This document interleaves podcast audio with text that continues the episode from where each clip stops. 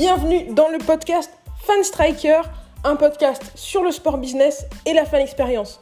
On se retrouve toutes les semaines avec des invités, prestataires, spectateurs ou professionnels de club pour parler du meilleur de la fan expérience ensemble.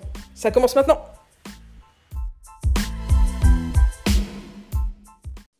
Bonjour à tous et bienvenue dans ce nouvel épisode du podcast Fan Striker. Aujourd'hui, on va parler de solutions pour maintenir le lien entre les supporters et les clubs quand les supporters ne peuvent pas venir au stade. Je suis avec le CEO de Bifan, la startup qui est derrière les applications de l'AS Monaco, du Paris FC, mais aussi du Loup Rugby par exemple. Guillaume Fallou est avec nous aujourd'hui. Comment ça va Guillaume? Ça, très bien, merci beaucoup, merci Maël, merci beaucoup de, m'accueillir. Je suis vraiment ravi d'avoir l'occasion de discuter un peu avec vous de, Bifan et du lien euh, club supporter. Écoute, c'est tout le plaisir est pour moi. Euh, surtout que, comme je te le disais, euh, je pense que Bifan euh, propose des solutions qui vont être très utiles dans les semaines à venir, même dans les mois à venir. On a vu beaucoup de signaux, notamment venant des grosses ligues américaines, que ce soit, enfin, surtout la, MLB, mais un petit peu la NBA, où, bah, en fait, les dirigeants donnaient l'impression que ils n'allaient pas préparer un retour des supporters pour 2021, mais plutôt utiliser 2021 pour préparer le retour des supporters en 2022. Donc, si on est, si, euh, voilà, imaginons de manière hypothétique qu'on soit dans la même situation en France, quel serait, toi, ton conseil pour les clubs qui sont faiblement digitalisés? Qu'est-ce qu'ils peuvent faire en 2021 pour tirer profit de cette période de creux et accélérer leur digitalisation avant le retour des supporters en 2022 ah bah moi le, conseil que je donne au club c'est euh, tout ce temps euh, libéré par euh, du coup une, gestion du remplissage des stades qui, est lourd de, le reconsacrer à vraiment mettre à jour toute la digitalisation et aujourd'hui il y a énormément de startups qui proposent des solutions sur l'étagère. Donc Bifan en est une. Mais la réalité c'est que dans l'univers du CRM il y en a d'autres euh, dans l'univers de, la réalité virtuelle, il y en a d'autres. Dans l'univers du, euh, single sign-on, il y en a, euh, nous le faisons, mais il y en a également d'autres. donc vraiment repréparer, enfin préparer cet écosystème pour en fait rendre beaucoup plus robuste leur, business model. Après, je pense que et, et ça faut vraiment bien voir là-dessus les Américains et l'Europe sont très différents, c'est euh, gérer les choses au niveau de la ligue. Parce que si on simplifie euh, les choses à l'extrême, aujourd'hui, la grande capacité d'une ligue, c'est de créer des deals sponsoring nationaux, d'une part, et de vendre des droits TV qui sont en fait la massification de la vente des, droits TV. Et en fait, dès qu'on va toucher dans l'engagement supporter, la data, des, nouvelles approches innovantes, bah, finalement, euh, soit la Ligue fait ça à travers ses propres systèmes, euh, soit le club fait ça. Euh, ce qui pour nous n'a absolument aucun sens. C'est-à-dire que le fan, il est attaché à un club et la Ligue a une capacité de massification. et nous, notre conviction, c'est qu'il y a un modèle d'interconnexion globale des différentes plateformes de, fan expérience des clubs entre elles avec euh, une répartition des rôles entre le club et la ligue, de façon à donner la possibilité à la ligue d'aller vraiment chercher euh, des deals de sponsoring à l'échelle nationale, mais que derrière leur exécution puisse être faite dans un univers brandé club au niveau local. alors évidemment, ça pose des sujets très importants, c'est-à-dire d'abord des conflits entre les sponsors des clubs et les sponsors de la ligue. Mais l'avantage du digital, c'est qu'on peut gérer des exceptions. Ça pose des questions de la RGPD sur le partage des données, mais euh, on a déjà vu des alliances data dans d'autres univers de le sport, donc euh, c'est faisable. Euh, et donc, il y, a, fondamentalement, potentiellement, un business model complet à réinventer autour de la relation ligue et club sur tous les sujets digitaux. et je pense que ça, c'est un vrai sujet sur les clubs sur lesquels les ligues et les clubs euh, devrait, euh, devrait se poser. Je suis tout à fait d'accord avec toi sur ce sujet-là. Je pense qu'il y a une force de la ligue qui est encore sous-exploitée. C'est-à-dire que la ligue, en fait, c'est l'unificateur de de tous ces supporters de clubs. Donc c'est un levier à actionner euh, quand on veut bah, être sur des, deals de sponsoring, quand on veut aller toucher les supporters, euh, créer une fan expérience, quelque chose de cohérent à l'échelle de la ligue. Je pense que ça ne rendra euh, les outils que l'on utilise à l'heure actuelle que plus puissants. Donc, tout à fait d'accord. Tout, à fait, mais il faut pas, faut pas que la ligue le fasse en se disant en fait on va installer des outils ligue, parce que quand un fan de Saint-Etienne, il est fan de Saint-Etienne, il n'est pas fan de la ligue, la ligue de football professionnel. Euh, un fan du Stade français, il n'est pas fan de la LNR, il est fan du, Stade français. Euh, et donc, euh, il faut trouver en fait le bon équilibre entre la capacité d'une ligue d'aller chercher de la masse et la capacité d'un club d'être le générateur émotionnel. et c'est la combinatoire de l'ensemble des clubs avec la ligue sur un système, sur un système intelligent, digitalisé et global qui permettra de faire des choses. Et je, pense que euh, les, ligues feraient bien de s'inspirer, de voir euh, ce qui s'est fait dans d'autres mondes que, que, que, le sport, euh, notamment dans, l'univers des médias. Dans l'univers des médias, des médias qui sont tous concurrents, que ce soit Le Monde, Les Échos, Le Figaro.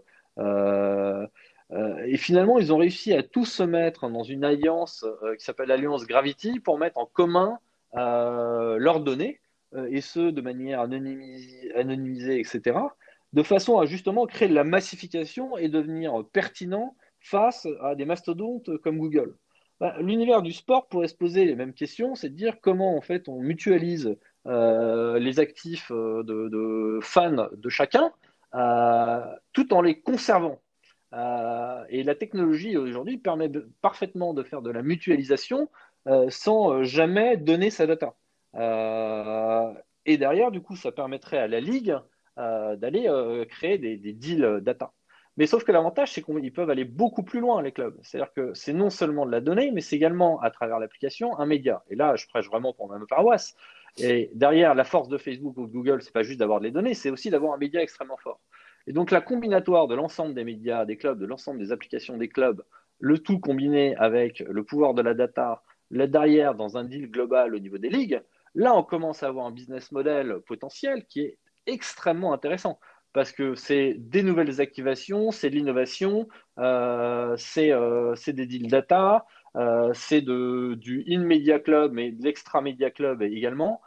donc, il y a à travers la programmatique. Donc, il y, a, il y, a, un potentiel de création de business model derrière qui est absolument inexploré et qui va demander un sacré alignement entre les ligues et les clubs et sur les rôles de chacun si je te donnais carte blanche justement pour, euh, je sais pas, disons à l'échelle de la LFP, créer cette, euh, créer cette cohésion et en faire ressortir une fan expérience pour chaque supporter de chaque club de Ligue 1, Ligue 2, à quoi est-ce que ça ressemblerait?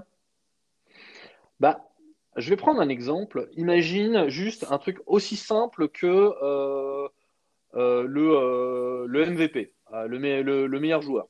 Tu vois? Aujourd'hui, le meilleur joueur, euh, bah, chaque club peut décider de faire voter ses fans pour le meilleur joueur, mais in fine, ça va surtout se résumer à voter pour le meilleur joueur de son équipe, euh, alors qu'il y a deux équipes sur le terrain. Euh, et ensuite, bah, ce jeu va pouvoir être poussé en grand écran et donc avoir un moment dans le match où on fait voter tout le monde sur quel est le meilleur joueur? Et ça sur chacun des matchs et ça, c'est le club qui le génère. Maintenant, imaginons qu'en fait, le vote pour le meilleur joueur euh, est géré au niveau des applications de chacun des clubs, mais est organisé au niveau de la ligue avec un sponsor national euh, pour chacun des 400 matchs sur quel est le meilleur joueur. Euh, le tout avec des récupérations instantanées, automatiques de l'ensemble des votes de tous les fans sur toutes les applications des clubs, remonter dans une plateforme unique au niveau de la ligue, qui elle-même pourrait être connectée avec des systèmes télévisuels euh, qui permet de retranscrire tous ces votes directement à la télévision. Bah là, euh, tout d'un coup, euh, on a un produit de sponsoring qui est extraordinaire parce que non seulement c'est de la visibilité, mais c'est de la relation entre le fan et une marque. Et ce qui est déjà possible de faire au niveau du club grâce à Bifan, bah, tout d'un coup, tu le rends possible euh, à faire à l'univers de l'intégralité des clubs euh, au niveau de la ligue. et donc, ça donne la possibilité à la ligue de vendre un produit extraordinaire. et ce produit, la valorisation en plus, il peut se dériver au niveau de la télévision, alors là, tout d'un coup, bah, euh, c'est un produit qui vaut énormément d'argent. Et quand je dis énormément d'argent, c'est potentiellement des centaines de milliers, euh, voire, euh, voire des millions d'euros. Alors évidemment, tout d'un coup, va se poser des questions sur bah, qui prend l'argent, comment il est redistribué au club, derrière toute la data qui est collectée sur ces votes, comment on l'anonymise, qui la récupère, est-ce que le sponsor y a accès ou il n'y a pas accès sous quelle forme, quelles sont les problématiques RGPD sous-jacentes. Donc il y a énormément de questions euh, d'organisation entre les clubs et les ligues, entre la ligue et, la télévision, au niveau des droits, au niveau juridique, etc. Donc c'est pas quelque chose qui va se faire de manière instantanée. Mais en tout cas, euh, le, fait même d'avoir des millions de fans euh, qui interagissent avec une marque dans un sujet hyper important qui est je peux voter pour le meilleur joueur euh, et ben là, on a quelque chose d'intéressant. Ce que je trouve intéressant encore par-dessus, c'est que du coup, ça réduirait les écarts qu'il y a entre la manière dont un gros club qui a une grosse force de frappe sur le marketing peut interagir et offrir une belle expérience digitale à ses supporters et un plus petit club peut le faire.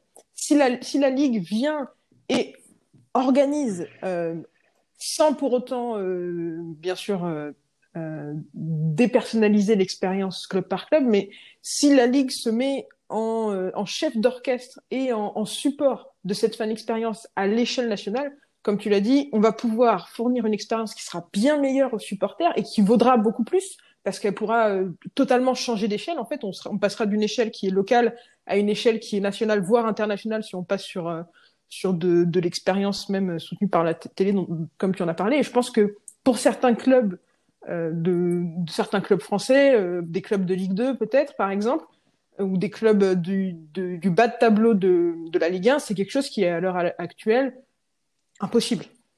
Bah, c'est impossible, mais c'est impossible pour une raison très simple. C'est déjà euh, la condition sine qua non de faire marcher ça, c'est que chaque club a un écosystème digital qui est commun.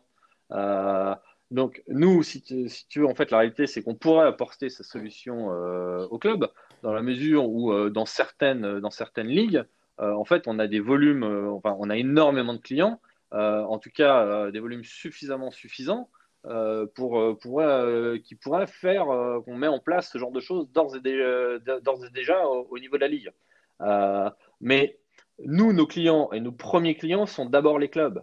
Donc, on ne mettra jamais ce genre de choses en place si on n'est pas sûr que c'est fait dans, un, dans une logique où, en fait, ça va dans le sens des clubs euh, et non pas euh, quelque chose qui tombe de la ligue euh, de manière de manu militari. Donc, je, pense qu'on va y arriver un jour.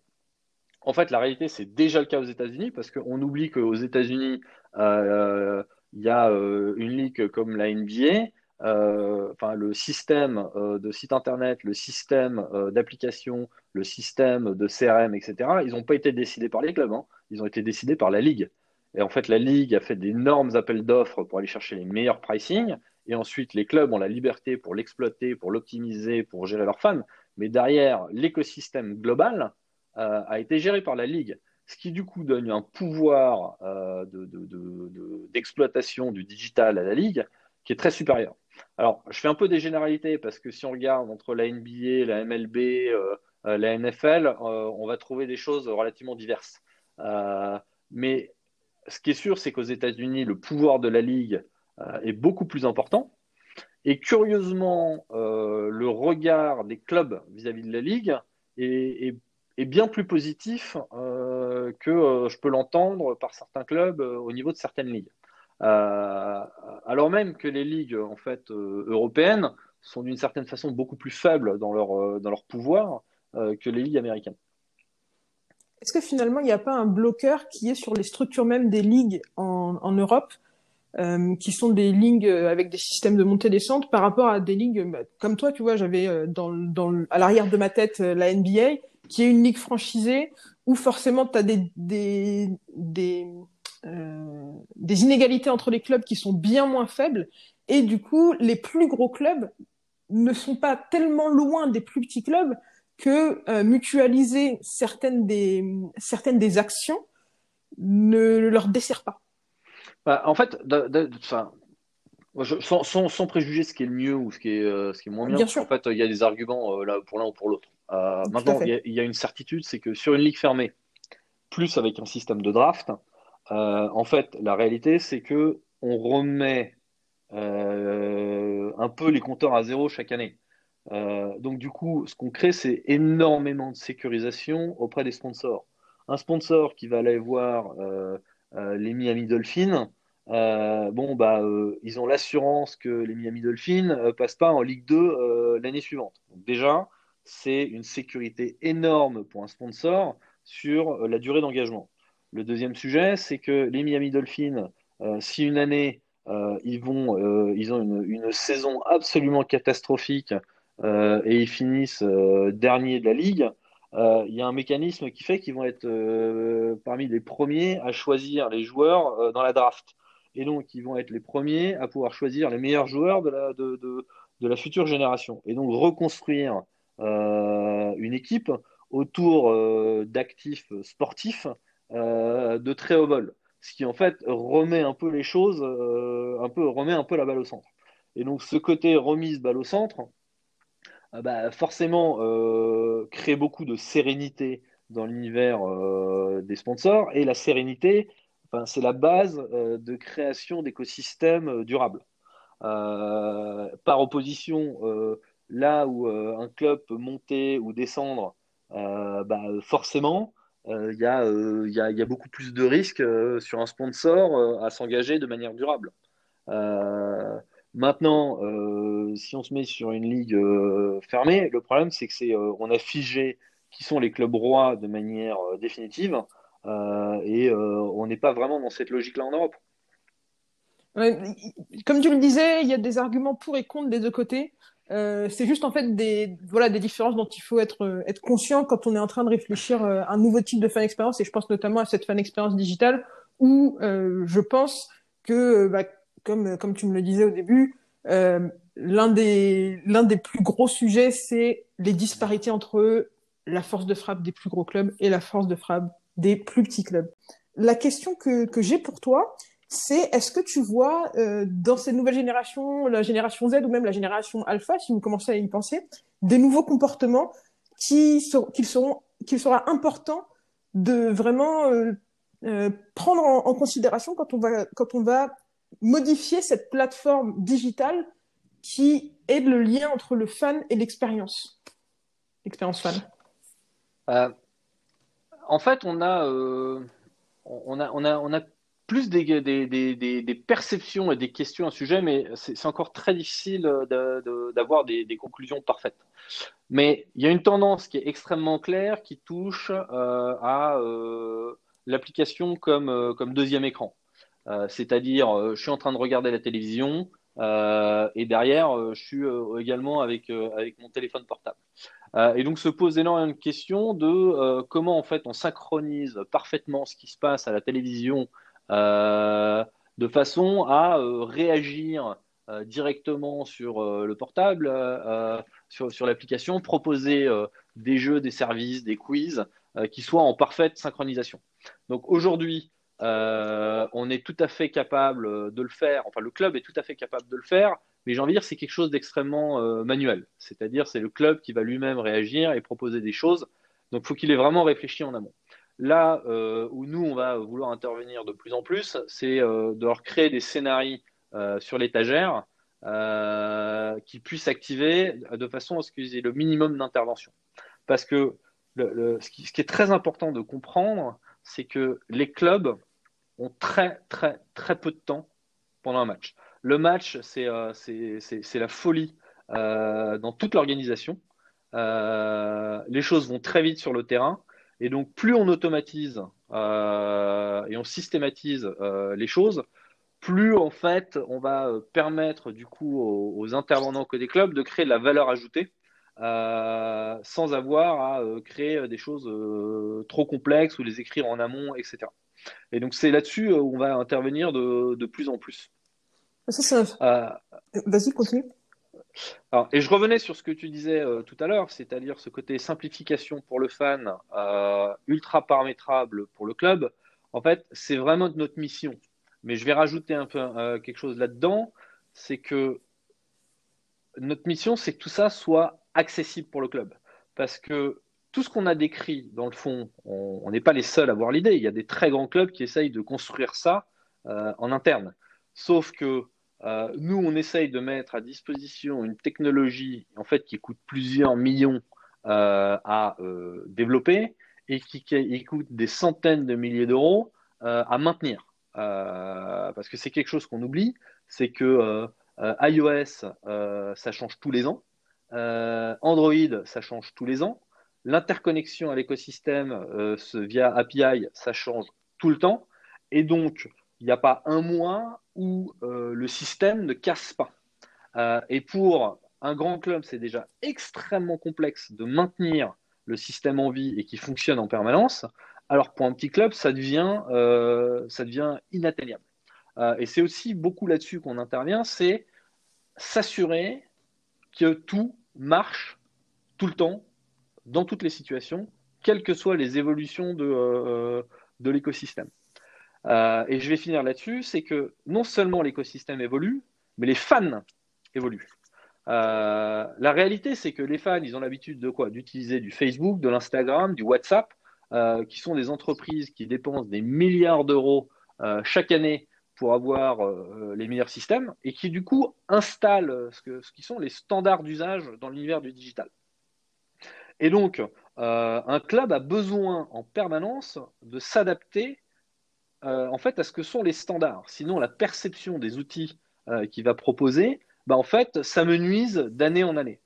et j'invite n'importe quel fan aujourd'hui à regarder des applications de clubs qui ont, plus de deux ou trois ans dans leur design. Et, ils ont tous l'impression que c'est vieux.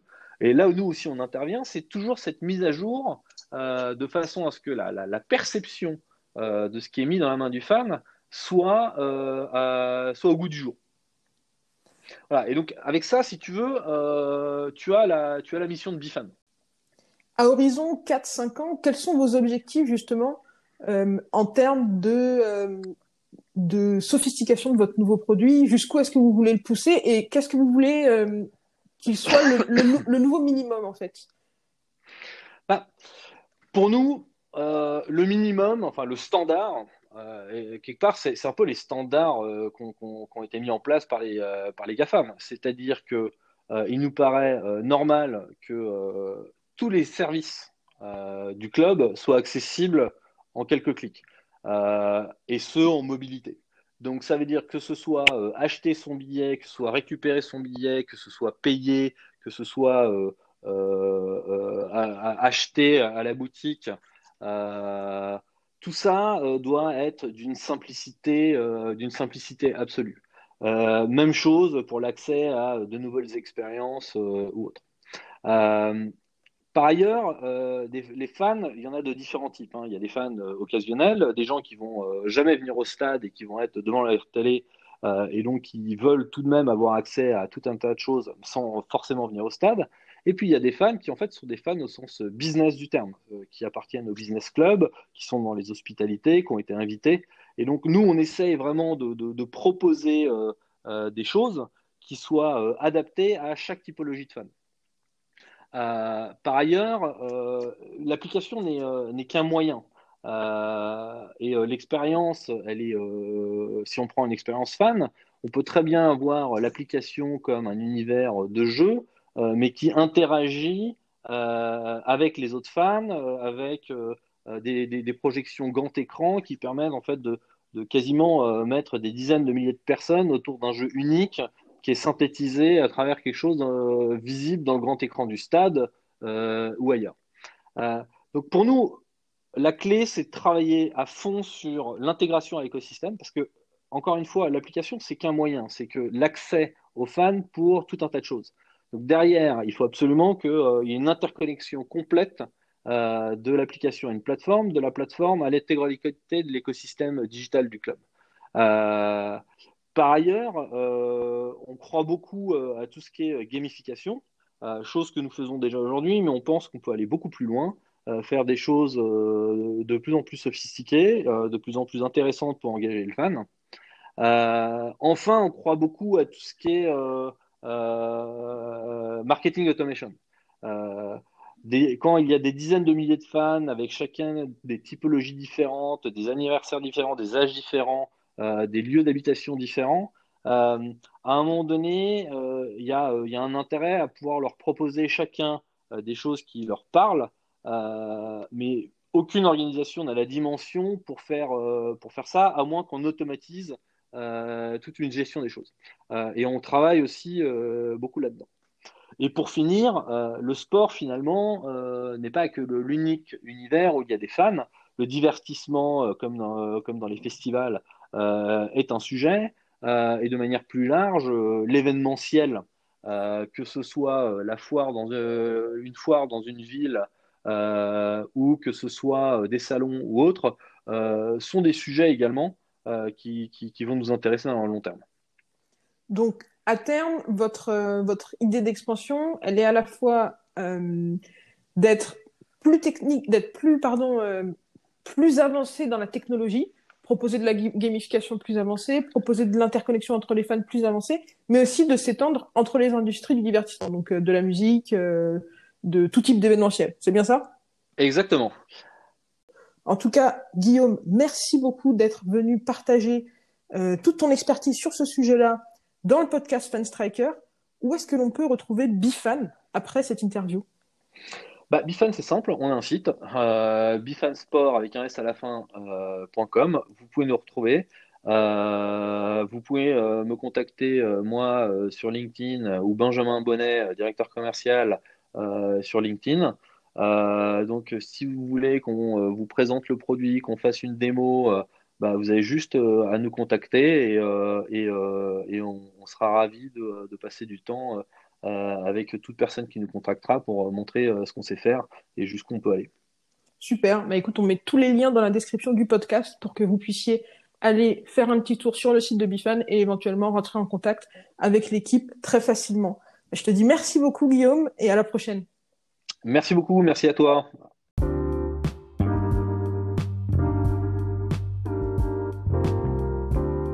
Merci à vous de nous avoir rejoints pour ce podcast.